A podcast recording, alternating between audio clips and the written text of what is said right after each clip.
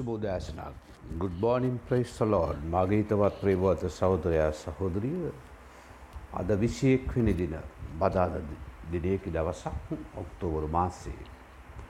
ධර්මිෂ්ඨකම ගැන ඉගෙනගෙන එන්නාව අපි අද අපේ මාට්ටුකාව දේවබිය දේව බය ධර්මිෂ්ඨකමය. දේව බය පෙන්වන්නේ දේව බය ඇති ගෑනිය මනුෂ්‍යයා පුරුෂයා. ඔවුගේ ජීවිත රටාවේ ක්‍රියාවෙන් දකිින්ට ඇක. ඇකි බව දේ වචනය පවසා තිබෙනවා. කතන්දරේ මේක අදදම් අද දවස අපේ ෂෙමීරා ෂෙබීරාගේ උපන්දිනය ඒ වගේ මදාපීට තිබෙන අවස ගීලෑයට යාඥා කරන්න. ඒ වගේම අද ශාන්ගේ පුතාගේ ශෂාන්ගේ උපාන්දිනය කෙසේවෙතත් ප්‍රේභාත සෞදරයා සෞදරිය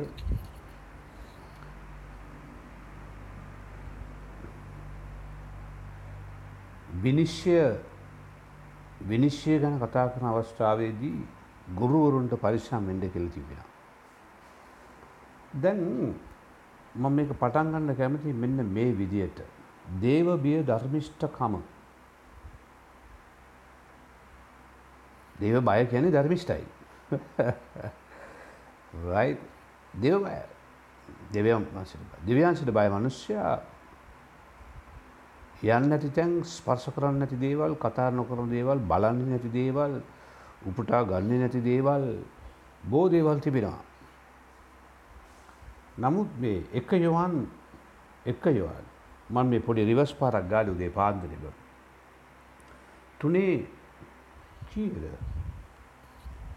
එකයන් තුනේ ඔවු හත්වනි පදය. ම රිවසයක් ගාන මුලේ දන්න මේ යන්නේ. හොඳේ? පොඩි දෙයක් වෙනස් කරනවා. තුනේ හත.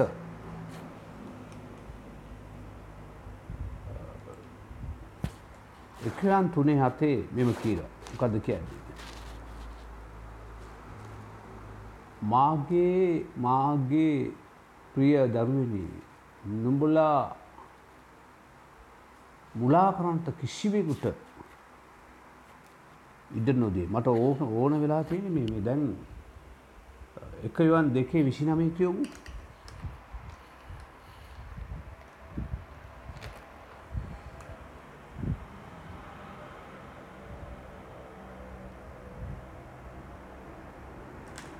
දෙකේ විසිනමය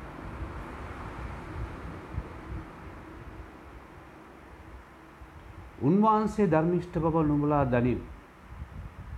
දනිව්. දනිනු නම් ධර්මිෂ්ඨකම කරන සියල්ලන්ද උන්වහන්සේගෙන් ඉපදී සිටින බව නුඹලා දනිව. දැන් අපි ගුරුවරු අම්මා අපි පට්ට ගුරුවරු උගන්වන්න ගියාම කලස් දාලා උගන්වන්නේ දෙවියන් වහන්සේ ධර්මිෂ්ඨ බව ලයිස්ටු ගත කරලා උගන්වන පොත් ලියනවා එතකොට ධර්මිෂ්ඨකම කරන සියල්ලන්ද උන්වහන්සේගෙන් ඉපදී සිටින බව නුඹලා දන්නවය. ඒ කියන්නේ දේව ඒ කියන්නේ ධර්මිෂ්ඨකම් කරන ධර්මිෂ්ඨකම් කරන මිනිසයා. ඒ දෙවියන් වහන්සේගේ මිනිසෙක්. ධර්මිෂ්ඨකම් කරන මිනිසයා දෙවියන් වහන්සේගේ මිනිසෙක්. මා නිතරම කියනවා වගේ.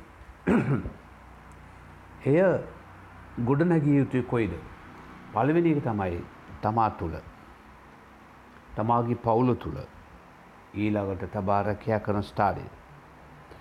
තමා කැඳවීම් ලවපු සේවය. තමා යටතින්න සේවකයෝ. තමන් පොලිසිය වැඩ කරනවා නම් දෙවිඩම්දාව වැඩ කරනවා නම් වෛද ශේෂත්‍රය වැඩ කරනවා නම් යම්කිසි ඩියුටියක් කරන අවස්ථාවේදී ඒ හැම ස්ථානයකම නායකත්වයේ සේවය කරද ඔබට ලැබෙන ඔබ කැඩ ඔබ කිව්වක ඇමතිවරයෙක් වුවත් ගුරුවරයෙක් වුවත් දේවගතිය කර ඔබට ලැබෙන ප්‍රතිපාදනවල ඔබ ධර්මිෂ්ඨව ක්‍රියා කරලාද. ඇත්ත හිපදීලා ඉන්නෙම සූරං කන්නද. ඉපදිලා ඉන්නෙම සුද්ධ කරන්නද. ඉපදිලා ඉන්නම බොරු කරන්නද එන උපතේ නම් බොරුකාරයක් සාතාන්. දැන්බේ ඔබගේ පොඩි මට පොඩි ප්‍රශ්නයක් තියෙනවා. මේ WhatsApp Viber ඊබෝ මොකින් හරි මැසෙන්ජර් ඔබ මේ දේ වචනය අසනවා නම් පමණක් මම සතියක් කල් දෙනවා. රයිට් මම දන්නා මිත්‍රයෝ මේ දේ කරනවා. සතියක් කල් දෙනවා. මොකද තම් අප් එකක් දාන්න. මට මාව මේකදී මම රැවටෙන සුළු. දෙවියන්සුරට අන්න බෑනේ. Right yes? ඕකේ නැත්නම් ඇඟිලි මාක් එක තම් අප් එකක්. එතකොට මම මට සිදු වෙනවා තව සතියකින් ලබන සතිය වෙනකම් මම කියනවා තෝරන්න කාටද මම යවන්නේ ඔබ දන්නවා සිනේවන්තයෝ? සමහර තැන්වල දැන් මේක මට යවන්න බෑ බ්ලොක් කරලා තියෙන්නේ. මොකද මම යවන්නේ? 500 600 දෙනෙකුට. 500 දෙනෙකුට යවනවා. බෝයා පසුගිය දවස්වල හැව්වා. රයිට් කවුරු හරි බලයලත් අය මේක කට් කරනවා දැන් මට uh, යවපු ගරුප් එක එක යවාගන්න බැරිව ඉන්නවා. දැම්මට පස්තිනා බැගින් යවනකොට කොච්චර අමාරු පෑ දෙකාමාට වැඩි යනවා. එම නිසා යොහන් පොතේ කියනවා එක යොහන් පොතේ කියනවා වගේ ක්‍රිස්තුස් වහන්සේ ධර්මිෂ්ඨයි කියලා දන්නාව අපි අපේ සියලු ගනුදෙනු අපේ සියලු ක්‍රියාවන් හැම පැත්තෙම ඒ ධර්මිෂ්ඨ භාවය පේන්න ඕනේ. පේන්න ඕනේ. කාටද පේන්න ඕනේ? ලෝකයට පේන්න ඕනේ. සෑම මිනිස්සෙක්ම දකින්න ඕනේ. ක්‍රියාවෙන්. ඒ නම් ඔබ කල්පනා කරලා බලන්න අපි අපි අද වෙදකා මගේ ක්‍රියාවල් කොහොමද? මගේ ගඩු දෙන ඕකේද මගේ සම්බන්ධකම් අරිද? නැත්නම් ඔර සම්බන්ධකම් අවශ්‍ය නැති සම්බන්ධකම් තිබේද? ඒ නම් මම මොනවද කරන්නේ? එක යෝවන් එක යෝවන් එක යෝවන් තුනේ හත්වෙනි පදේ කියනවා. මාගේ ප්‍රිය දරුවනී නුඹලා මුලා කරන්ට කිසිවෙකුට ඉඩ නොදෙල්ලා. උන්වහන්සේ රයි උන්වහන්සේ ධර්මිෂ්ට ධර්මිෂ්ටව සිටිනාක් මෙන් ධර්මිෂ්ටකම කරන්නා පිණිස්ස ධර්මිෂ්ටකම් කරන්නා පිණිස් රයි් ධර්මිෂ්ට කරන්නා ධර්මිෂ්ටව සිටියේ. ධර්මිෂ්ට කරන්නා මනුෂ්‍ය ධර්මිෂ්ටයි ඔබවත් මාවත් කැඳවපු දෙවිය මාසේ ධර්මිෂ්ටයි ඔබත් මාත් කොහේ ගියත් අපේ ක්‍රියාව අපේ ගඩු දෙනු දරුදිෂ්ට විය යුතුයි. ඔබ කාගෙන් හරි දෙයක් කරගන අවුරු දායකට පාලවකට විස්සකට කලින් තාම දීල නැද්ද. අම්ම පල්ල දෙයම් පල්ල බුදු මොකද බුදුරජාණන් වහන්සේ පල්ලා අල්ලා පල්ලා යරව පල්ලා මේ පල්ලා මමනං ඕක කරේ නෑ කියල කියකි ඉන්නවාද වහන්ස් ඒසුස් වහන්ස කියනවා මොකක්ද ඇත්තනම් ඇත්ත නැත්තන නැත්ත කියල කියඩු. දේව දරුව හැටිට ජීවත්වෙන්න ධර්මිෂ්ට කමතුලට ගැඹුරට යන්නලු. ඇයි ගැඹුරට යන්න කැඩි. ඒ ගැඹුරට යන අවස්ථාවදී ගැඹුරි පුරත් තියෙන්නේ ගැඹුරට යන්න අත්දකින් ලැබෙනවා. ජීවිතේ ජීවිතයේ උකත් පාඨමාලාවන් අපිට ලැබෙනවා. නමුත් ඔබ දන්නවාද? අද උදෑසන උදෑසන එම නිසා බෝ ඉන්නවා නළුනිලියෝ මේ ලෝකේ. ක්‍රිස්ටියානි නළුනිලියෝ. කිතුණු ඇක්ටර්ස්ලා ගොඩාක් ඉන්නවා.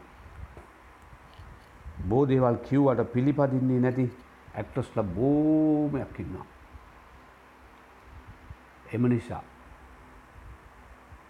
කිස්සු ශේෂස් වහන්සගේ වචනය දන්නා ඔබ බලාගන්න එක මේ ක්‍රියා ක්‍රියාදාය තිස්පා පොඩක් කියවන්නකො. ඔන්න ක්‍රියාදාය තිස්පා ඔබ දන්න ඇති කවුද පුද්ගලයා කියලා. ම ඔබට කියන්න. සැබවින් දෙවියන් වහන්සේ මනුෂ්‍යයාගේ සැබවින් දෙවියන් වහන්සේ මනුෂ්‍යන්ගේ තරාතරම් බලන කෙනෙක්ය. සියලු ජාතින් අතරේ උන්වහන්සේ කරේ බය ඇත්තිව රැඩමිෂ්ටකම් කරන තැනත්තේ උන්වහන්සේට ප්‍රසන්න බව. සැබවින්ම මට පෙනේ. කොර්නෙලිස්ගේ ගෙදට්ට ගියාව පේත්‍රස් මේ කතාව කියනවා. සියලු ජාතීන් සියලු ආගම් සියලු මනුන්න මනුෂ්‍ය ධර්මිෂ්ඨකම් කරන අවස්ථාවදී හරිදේ කරනකට උන්වහන්සේ බලනවාලු. උන්වහන්සේක දකිනවාලු. පැදිලිද. බෞද්ධිස්ම ලබපු කෙනා අරිදේ කරනවා කියලා කොහොමද අපි කියන්නේ? එයා පමණක් කියලා. අරිදේ කරන ධර්මිෂ්ඨ වැඩ කරන ඕපාදූපා කතා කරන්නේ නැති අනුන්ගේ අවශ්‍ය නැති දේවල් කනේ දාගන්නේ නැති අනුන්ගේ කුණු ගැන කල්පනා නොකරන මෙනේ නොකරන බෝ අය ඉන්නවා. තමන්ගේ දේ තමන්ගේ ඩියුටිය එක ලස්සට කරන්න මෙතිනි බයිබලගන්නේ උන්වහන්සේ සියල්ලන්ගේ ස්වාමි වූ ඒසුස් ක්‍රිස්තුස් වහන්සේ කරනකොටගෙන සමාධානය යහපත් ආරංචි ප්‍රකාශ කරමින් ඉස්ත්‍රයාල් පුත්‍රයන්ට එවන ලද වචනය නුබලා දන්නෝය. එනම් ගලිලේ පටන් ඉද්දේ මුළුල්ලෙයි රයි් පතලවලා වචනය වන යොහාන් ප්‍රකාශ කරන ලද උන්වහන්සේගේ වචනය නම් ධර්මිෂ්ඨ ක්‍රියාවල් කරන සෑම මනුෂ්‍යෙක්ම උන්වහන්සේ අඳුනනවා. ඒ මගේ මිත්‍රේකාව පරණ මිත්‍රේ මාව අම්බෙන්න. පැයකාමාරත් විශ්ෂ කතා කරකට හිටියා. රජීව් ධර්ම රත්න. කතා කර ඉදදි කතා කරේ මොකක්ද අපි පරර යාලුවෝ. මම කිව්වා අවුරුදු තියකට කලින් සේවය කරා පම්පෝරි දැන් කතා කළ වැඩක් නෑ අදම මොනවද කරන්නේ. අද මංකොතරන දෙන්නේ අන්න එකයි වටින්නේ. දැබම්ම එදදාශික්ෂ අනුවේ තිම පාසකෝල්ටනගේ අන්තිම තිමතියෙන් අන්තිම කියලා අන්තිමට බැජ්ජක ආංකාරකම ලොකම් වැඩක් නෑ. දැම්මුණුවද කරන්නේ? දැන් දැන්මං කොයි දෙඉන්නේ අන්න ඕකයි වටන දැම් මගේ ක්‍රියාවම් කෝමද මගේ මගේ ප්‍රතිචාරය කුමක්ද? ඔබ කිව්ල බලන්න එබ්‍ර දොලා එකොලා. දේ පාන්දු නැගිල්ලා ඇයිම ඔබට මේ වචන දෙන්නේ දුලයි කොලා. කිසි දඩුවමකට කිසි දඩුවමක් රයි කිසි දනුමක් ලබන කල ඒක ශෝකයට මිස ප්‍රීතියට කාරණාවක් මෙන් පෙනෙන්නේ නැත. නමුත් පසුව එයින් පිහිනු තැනත්තාට ධර්මිෂ්ඨකමේ සමාධානය පලාට ගඩ්ඩේය. එබැවින් ලා තිබෙන අන්ද බෙල්ලහීන දනිස්ද සවිකර ගනිල්ලා. කොර්රකකු ලාකරගන නොලැබෙන ආකරණ නොලැබැන. අර්ද සුව බලන්ඩ ලසනය සුව වෙන පිණිස්ස නුඹලාගේ පාදවල සමාදා සමතලා කරපල්ලා සදා සාදාගනිල්ලා. සමතලා පාරවල් සාදා ගනිල්ලා. මොකක්ද වැටනු අය දුරුළු අය පීඩාවිච්චාය නැගටින්න. වහන්සේ කෝල්ල එකක් දෙනම් කෝලෙ එකක් කනම නැගටින්න. වචනය පමණක් විශ්වාස කරලා වචනය තුළ ජීවත්වෙන්න. දෙක පේත්‍රස් දෙකේ විසි අතර. දෙක පේත්‍රස් දෙකේ විසි අතරේ මොකද කියන්නේ. දෙක පෙස්ස දෙකේ විෂය අතර මෙසේ පවසනවා. අප පාපවලට නැසී ධර්මිෂ්ඨකමට ජීවත් වෙන පිණිස උන්වහන්සේ තමන්ගේ ශරීරයේ ගසපිට අපගේ පාපයන් ඉස්ලූසේක. ධර්මිෂ්ඨව ජීවත්වන නිසා ගසපිට ඔබගේ මගේ සියලු අකුසල් දුර්වලකම් දාපි කලි බලබුදේ වචනය එබ්‍රයෝදු එබ්‍රේ එක පේතුස් දෙක විශතර කෙන දුර්වල කකුල් ඇති සිත් ඇති හත් ඇතය නැගිටින්න. අපි දුරලකම් සැල්ල කිසිස් වහන්සේ කෘෂියේදීම කද කරේ. ඉවත් කළා. උන්වහන්සේ දුරුවල භාවයක් නැති කළා නැගිටිද්ද. වාස කැඳවා තිබෙන්නේ අන්තිමට වල බයිබල් පදයේ කැඳවා තිබිඩිම කොටද. අපි ධර්මිෂ්ඨ මනුෂ්‍යයන් මෙන් පාපිට මැල්ල ජීවත්වන පිණිස. ජීවිතය උදේ පාන උන්වහන්සට භාර කරනු. අතිසිද්ධ ජීවමාන දෙවියන් වහන්ස මාත් මගේ ශරීර මගේ ජීවිතයට බාර කරනවා. බාගේ දුර්වලකන් ස්පර්ශ කරන්න. දෙවිඳුනී. වචනය අසලා යන ජීවත් වෙන්න. මා ධර්මිෂ්ටික්ව ජීවත් වන පිණිස හරිදී කරන පිණිස සුභාසිමක් ඇඳවා තිබෙනවා. යාපල් ලෙස ඇසෙන පිණිස සුභාසිමක් ඇඳවා තිබෙනවා. ඒ උචිත ලෙස ජීවත් වෙන මාගේ ජීවිතය ඔබට බාරයි. යේසුස් ක්‍රිස්තුස් වහන්සේගේ නාමයෙන්.